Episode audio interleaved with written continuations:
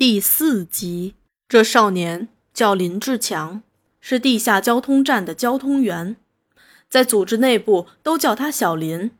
他利用伯父开的这间小杂货铺，担任特支对外的联络工作。从上级把接待一位来自何氏同志的任务交给他后，他就不分日夜守在这间铺子里，等待那位同志。他从十五号守到十八号。一直没有人来找他联系，他耐心的在等待着。十八号过去了，十九号又来了，还是没有人来。他真焦急呀！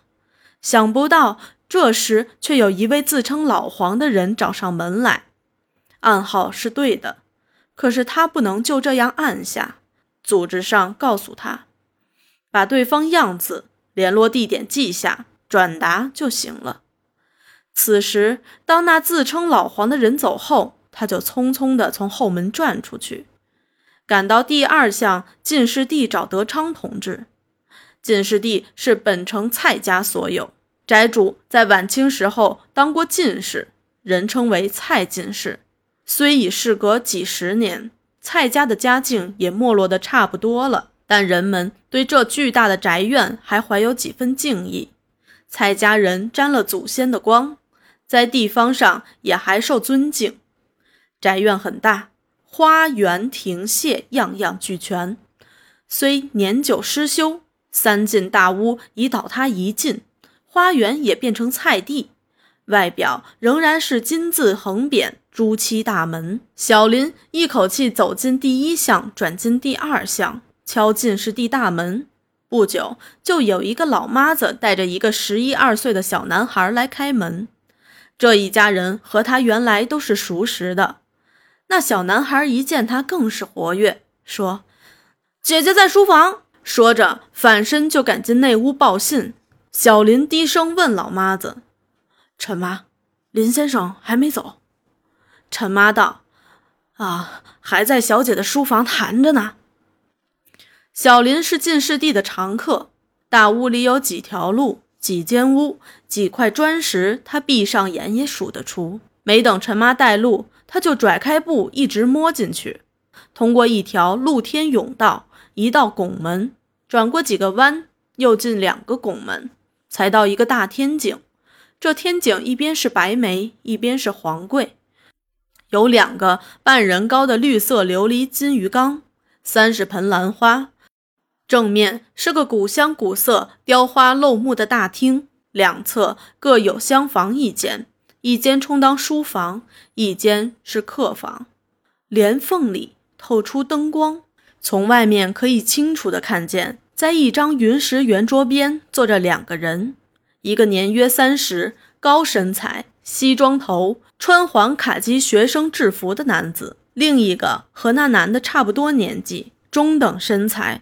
短发，白上衣，黑短裙，观音面，柳叶眉，杏核眼，长相非常清秀的女人。那男的就是周维国悬赏要抓的德昌，但他常用的名字却是林天成。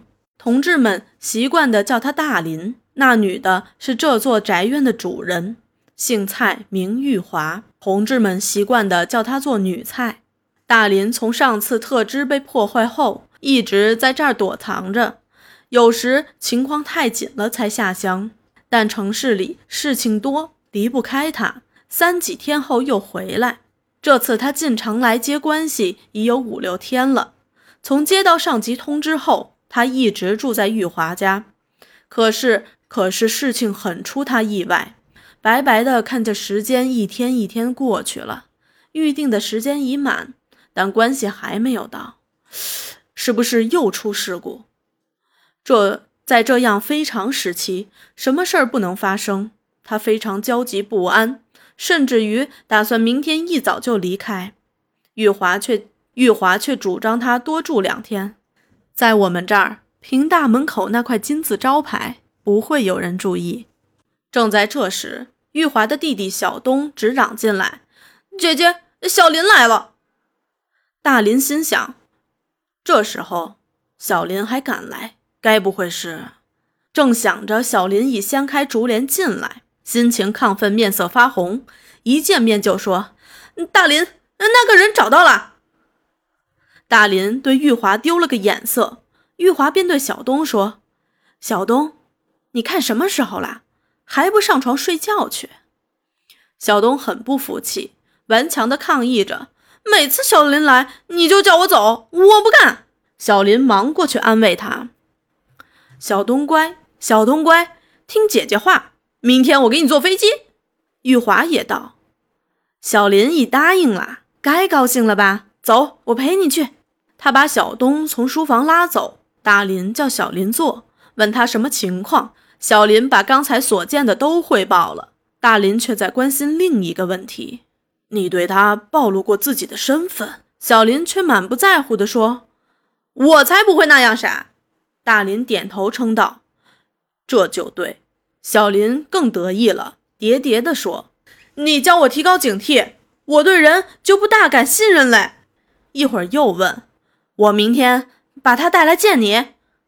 大林没有搭腔，只在书房里伸着长腿来回走动，这是他多年来的老习惯。当问题一时不能解决时，他就慢慢的来回走动。他习惯于走着思考问题，而不愿坐着思考。他这时在思考一个问题：为什么上级派来的人不在约定时间内到达？从何氏到次州相距一百多里，交通方便。刑期改变了，另行通知也还来得及。为什么超过最迟的期限，上级又没有新的通知？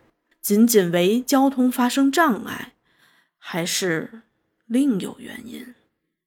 从上次特支被破坏，姓刘的叛变。陈红牺牲，整个赤色工会垮台。他对这个地区的新情况，对工作的艰苦性、复杂性有了新的认识。敌人是强大、凶狠而又狡猾的。